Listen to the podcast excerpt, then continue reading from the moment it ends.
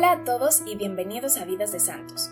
En este podcast, cada 15 días narramos la vida de un santo distinto, desde la infancia hasta los milagros y obras por los cuales fueron canonizados.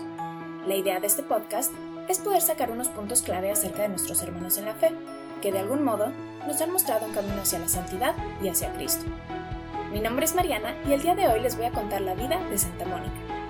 Antes de comenzar, quisiera recordarles cuál es nuestra página de Instagram, en la que pueden ponerse en contacto con nosotros para hacernos llegar las dudas o peticiones que tengan acerca de las vidas de santos que les gustaría escuchar. La página es vidas-de santos, esto es vidas-d-e-s-a-n-t-o-s. Los esperamos en Instagram. Alrededor del año 300, después de las conquistas por parte del Imperio Romano, había una África romana, en la que habían circos, anfiteatros y teatros como los de Roma. Tan parecido era que los exiliados no debían ir allí, ya que era demasiado parecido a su antiguo hogar. Aunque en general se suponían cristianos, la mezcla con el paganismo era muy fuerte. En lo que ahora es Souk, Aras, en Argelia, se encontraba una ciudad llamada Tagaste, a unos cien kilómetros de Cartago, en África del Norte. Ahí, en el año 331, en el seno de una familia cristiana, nace Mónica, quien desde pequeña tenía un gran amor hacia Dios y hacia las cosas sagradas, Amaba que le contaran historias acerca de los mártires y las encontraba inspiradoras. Sus padres encomendaron su formación y la de sus hermanas a una mujer religiosa y estricta en disciplina. Ella no les dejaba tomar bebidas entre comidas, aunque hacía demasiado calor allí, pues les decía Ahora, cada vez que tengan sed van a tomar bebidas para calmarla, y después, cuando sean mayores y tengan las llaves de la pieza donde está el vino, tomarán licor, y eso les hará mucho daño. Mónica podía pasar horas y horas en oración, y las únicas veces en las que era reprendida por la mujer que la cuidaba era por desobediencia de haber llegado tarde, porque el tiempo se le pasaba volando cuando estaba en la iglesia orando. En una ocasión le encargaron preparar la jarra de vino para la cena. Fue con una de las siervas a recogerlo, y al ver que unas gotas habían quedado en la copa, las tomó. En ese momento, al no estar acostumbrada, hizo una mueca, y la criada rió mucho de la situación. Día tras día se repetía esta escena, pero cada vez las gotas que quedaban en la copa eran más y más cuantiosas. Un día, la criada que acompañaba a Mónica por el vino había hecho una tarea doméstica muy mal hecha. Mónica la reprendió, y ésta le contestó No es para bebedores como tú encontrar defectos en mí. Mónica quedó muy avergonzada y decidió no volver a probar gota de vino a menos de que fuera muy diluido con agua. El que desprecia las cosas pequeñas poco a poco caerá en las grandes.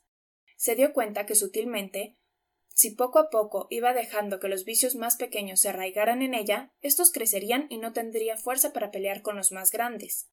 Ella deseaba dedicarse a la vida de oración y de soledad, pero cuando tenía veintidós años, sus padres dispusieron que tuviera que casarse con un hombre llamado Patricio, quien ocupaba una posición oficial en Tagaste. La familia de Patricio era pobre, pero noble, y Mónica solo sabía que su futuro esposo era casi el doble de su edad y era pagano pero era costumbre de los padres arreglar los matrimonios y ella solo tenía que obedecer. Patricio era un buen trabajador, pero de un genio terrible, además de mujeriego, jugador y pagano. Su religión era más bien un nombre, y no tenía gusto espiritual. La hizo sufrir mucho, y por treinta años ella tuvo que aguantar sus estallidos de ira, ya que gritaba por el menor disgusto, pero éste jamás se atrevió a levantar la mano en contra de ella. Tuvieron tres hijos Agustín el mayor, Nadigio el segundo, y una hija, perpetua. Los dos menores fueron su alegría y su consuelo, pero el mayor, Agustín, la hizo sufrir por varias décadas. Mónica no había podido conseguir el bautismo para sus hijos, y su pena fue grande cuando Agustín cayó enfermo. En su angustia suplicó a Patricio que permitiera el bautismo. Él estuvo de acuerdo, pero a medida que el niño se recuperaba, retiró dicho consentimiento. En aquella región de África del Norte, donde las personas eran sumamente agresivas, las demás esposas le preguntaban a Mónica porque su esposo era uno de los hombres de peor genio en toda la ciudad, pero nunca la golpeaba, y en cambio los esposos de ellas las golpeaban sin compasión. Mónica les respondió Es que cuando mi esposo está de mal genio, yo me esfuerzo por estar de buen genio. Cuando él grita, yo me callo. Y como para pelear se necesitan dos y yo no acepto entrar en pelea, pues no peleamos. Muchas casas fueron más felices en consecuencia, porque Mónica tenía un don particular para hacer las paces. A ella le gustaban los pobres, y reunía a todos los enfermos alrededor suyo. Lavaba y vestía sus llagas. Su marido no aprobaba sus actos con los pobres, y estuvo a punto de prohibirle que lo hiciera, pero ella suplicó que la dejara continuar con su labor. Él accedió, viendo que era algo que ella realmente disfrutaba hacer. Para Mónica, la vida en casa de su marido era bastante complicada. Su suegra no la quería nada, ya que se sentía celosa de su belleza y de que hubiera llegado a robar el afecto de su hijo. Los sirvientes, viendo el desagrado de su señora hacia Mónica, comenzaron a inventar chismes acerca de ella para volverla aún más desagradable ante los ojos de la madre de Patricio. Mónica sabía que todo esto acontecía, y rezaba por todos ellos más incesantemente, porque sabía que estaban lejos de la paz de Cristo. ¿Cómo iba a llegar la luz a ellos sino a través de ella? ¿Cómo podría aprender a amar a Cristo si no aprendía a amar a sus siervos y a verlos en ellos? Había algo muy especial en Mónica, que la diferenciaba del resto de cualquier miembro de la casa. Cuando ella hacía sus deberes diarios, siempre miraba alguna posibilidad de hacer una acción amable. Mónica habló poco, predicó nada, amó mucho y oró incesantemente. Patricia y Mónica se habían dado cuenta de que Agustín era extraordinariamente inteligente, y por eso decidieron enviarle a la capital del estado, a Cartago, a estudiar filosofía, literatura y oratoria. Pero a Patricio en aquella época solo le interesaba que Agustín sobresaliera en los estudios, fuera reconocido y celebrado socialmente y sobresaliente en los ejercicios físicos. Nada le importaba de la vida espiritual o la falta de ella de su hijo Agustín. Y éste, ni tardo ni perezoso, fue alejándose cada vez más de la fe y cayendo en mayores y peores pecados y errores. Fue perdiendo su inocencia infantil y con ella su felicidad infantil. Mientras tanto, Mónica, a tan solo veinte millas, oraba incesantemente por su hijo, suplicando al Padre Celestial que lo mantuviera alejado del mal. Mónica era una santa, una santa en camino. Los santos no nacen ya hechos, la santidad es algo que se construye piedra por piedra. Y cada una de sus oraciones, sufrimientos y oraciones a Dios fueron forjando la santidad en ella. En esa época, su suegra estaba cada vez más vieja y encontraba dificultad en las pequeñas tareas diarias. Mónica se dio cuenta, y comenzó a hacer pequeños servicios para la anciana, quien encontraba pequeños servicios hechos por manos invisibles. Eran pequeños actos considerados que hacían las cosas más fáciles para que ella, que ya estaba cansada de sus extremidades, pudiera relajarse un poco. Había alguien que sabía lo que ella necesitaba, incluso antes de que ella supiera lo que necesitaba. Y es así como la madre de Patricio se dio cuenta de que era Mónica quien hacía estos servicios invisibles desinteresados para ella, a pesar de todo lo mal que ella la había tratado durante todos estos años.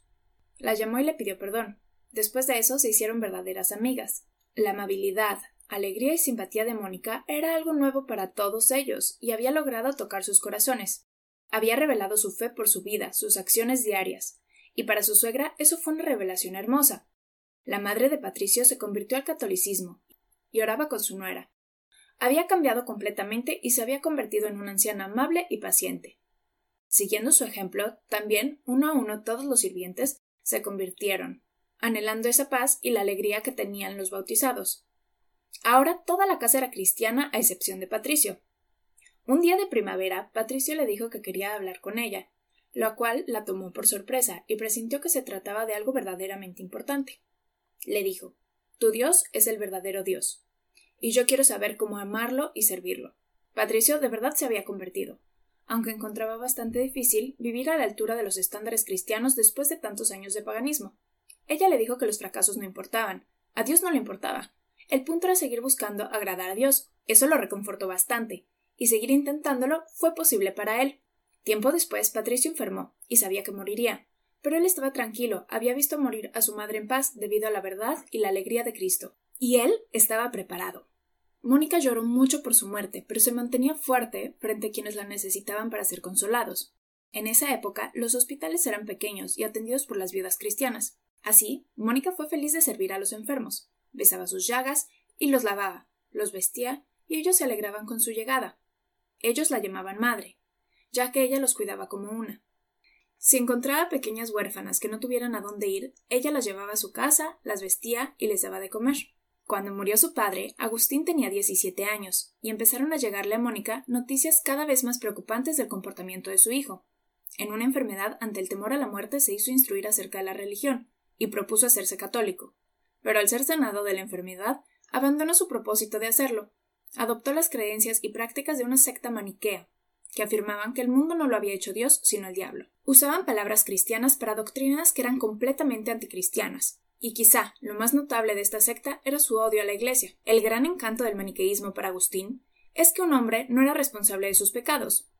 Esa doctrina fue conveniente para quien no pudo encontrar la fuerza para romper con sus malos hábitos. Llegó a los oídos de Mónica que Agustín había renunciado públicamente a la fe de su infancia, y esto le trajo un gran sufrimiento y dolor en su corazón. Pero ella, confiada y postrada ante los pies de Dios, oraba incesante por la recuperación de su hijo perdido. Cuando Agustín regresó para unas vacaciones a su casa, comenzó a emitir sus obstinadas opiniones en contra de la Iglesia, y Mónica, que era bondadosa pero no cobarde ni débil de carácter, y al escucharla argumentar las falsedades contra la verdadera religión, lo echó sin más de la casa y cerró las puertas, porque bajo su techo no albergaba enemigos de Dios. Sucedió en esos días que Mónica tuvo un sueño en el que se vio en un bosque llorando por la pérdida espiritual de su hijo. Se le acercó un personaje muy resplandeciente y le dijo No te lamentes más, porque mira, tu hijo está parado junto a ti. Y enseguida vio a Agustín junto a ella. Ten ánimo, porque donde tú estés, allí él estará también. Le narró a su hijo el sueño, y él le dijo, lleno de orgullo, que eso significaba que se iba a volver maniquea, como él.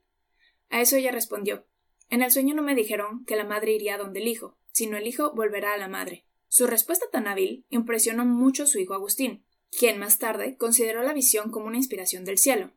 En cierta ocasión, Mónica contó a un obispo que llevaba años y años rezando, ofreciendo sacrificios y haciendo rezar a sacerdotes y amigos por la conversión de Agustín. El obispo le respondió Esté tranquila, es imposible que se pierda el hijo de tantas lágrimas. Esta admirable respuesta, y lo que oyó decir en el sueño le daban el consuelo y la llenaban de esperanza, a pesar de que Agustín no daba la más mínima señal de arrepentimiento.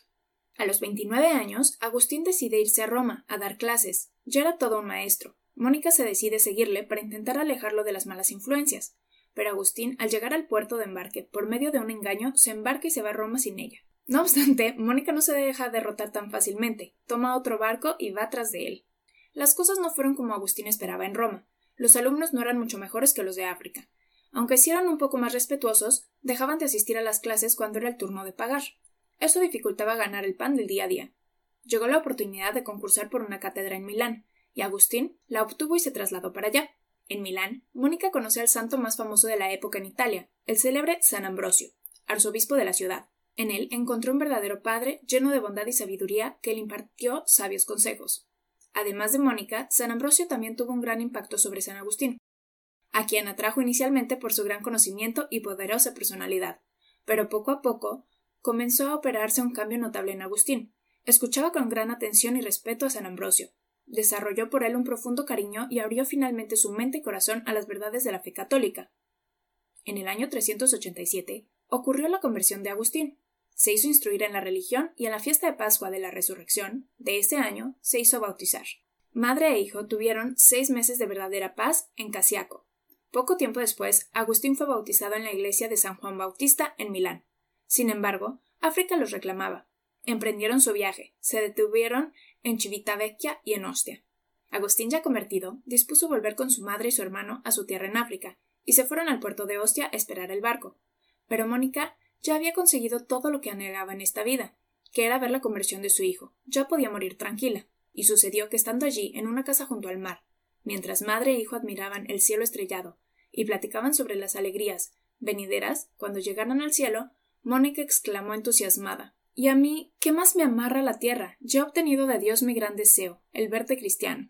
Poco después le invadió una fiebre, que en pocos días se agravó, y le ocasionó la muerte. Murió a los cincuenta y cinco años de edad en el año 387.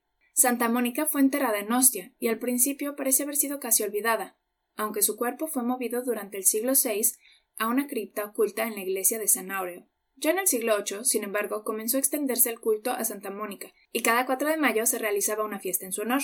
En 1430, Martín V ordenó que las reliquias fueran llevadas a Roma. Muchos milagros ocurrieron en el camino, y el culto a Santa Mónica fue establecido definitivamente, más tarde, el arzobispo de Rouen construyó una iglesia en Roma en honor a San Agustín y depositó las reliquias de Santa Mónica en una capilla a la izquierda del altar mayor. Sin embargo, el oficio de Santa Mónica no parece haber encontrado un lugar en el breviario romano antes del siglo XVI.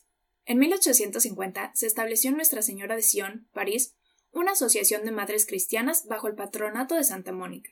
Su objetivo era la oración recíproca por los hijos y maridos descarriados, en 1856, esta asociación fue elevada al rango de archicofradía y se extendió rápidamente por el mundo católico, estableciendo ramas en Dublín, Londres, Liverpool, Sydney y Buenos Aires. Eugenio IV había establecido una cofradía similar mucho tiempo atrás. San Agustín escribe en sus confesiones Ella me engendró, sea con su carne para que viniera la luz del tiempo, sea con su corazón para que naciera la luz de la eternidad. Por su parte, San Agustín es la principal fuente sobre la vida de Santa Mónica, en especial en sus confesiones. Mónica había querido que la enterrasen junto a su esposo, por eso un día, en que había hablado con entusiasmo de la felicidad de acercarse a la muerte, alguien le preguntó si no le daba pena pensar que sería sepultada tan lejos de su patria. La santa replicó No hay sitio que esté lejos de Dios. De suerte que no tengo por qué temer que Dios no encuentre mi cuerpo para resucitarlo. Si es cierto que no hay milagros de Santa Mónica reconocido como tal, en la Iglesia es conocida por ser una mujer ejemplar. Su testimonio continúa inspirando a mujeres de todo el mundo y de todos los tiempos. Mónica era sin duda una mujer fuerte, era fuerte también como carácter, era una mujer muy consciente de su papel social, era una mujer capaz de dar la vida, de hacer que las personas de su alrededor fueran más humanas. Lo hizo con su marido, a quien finalmente conquistó con su comportamiento. Y se volvió cristiano. Lo hizo con sus hijos, no solo con Agustín, sino también con los otros dos. Por tanto, Mónica es definitivamente el modelo de mujer exitosa. Pero cometió errores. A veces intentaba ocupar el lugar de Dios, en el querer a toda costa decidir ella los tiempos de la conversión del hijo, y ocupar el lugar de Agustín en la toma de sus decisiones. Pero en cierto modo fue guiada por Dios lentamente, incluso con intervenciones específicas y decisivas de las personas, especialmente de sacerdotes y obispos, que la llevaron a ser una madre santa respetuosa de los tiempos de Dios. Y el día en que la Iglesia celebra a esta santa, el Papa Francisco ha publicado un tuit muy significativo en su cuenta oficial de Twitter. Queridas mamás, como Santa Mónica, no os desaniméis nunca. Rezad incansablemente por vuestros hijos. Una invitación a todas las madres del mundo a seguir perseverando en la oración a pesar de las numerosas dificultades que surgen en sus vidas y en las de sus hijos. Hemos llegado al final de este episodio. Muchas gracias por habernos acompañado. Pero antes de despedirme, me gustaría compartir con ustedes una breve oración a Santa Mónica y sus consejos para no pelear. Oración. Santa Mónica, te pedimos en este día que nos ayudes a vivir nuestra vocación cerca de Dios, confiando siempre en que la oración constante y sencilla es un instrumento eficaz para transformar los corazones de quienes nos rodean. Amén. Consejos de Santa Mónica para no pelear. Cuando alguien esté de malas, esfuérzate por estar de buenas. Cuando alguien levante la voz, procura callar. Cuando alguien quiera pelear, evítalo. Para pelear se necesitan dos. Entre las muchas fuentes consultadas, un libro que nos ayudó mucho para la investigación de este episodio es La vida de Santa Mónica, modelo de madres cristianas, por Francis Alice Forbes. Si te interesa aprender más acerca de la vida de Santa Mónica, te recomendamos que visites las notas del show en las que tenemos las notas del programa y los links que utilizamos para la investigación. Muchas gracias y hasta la próxima.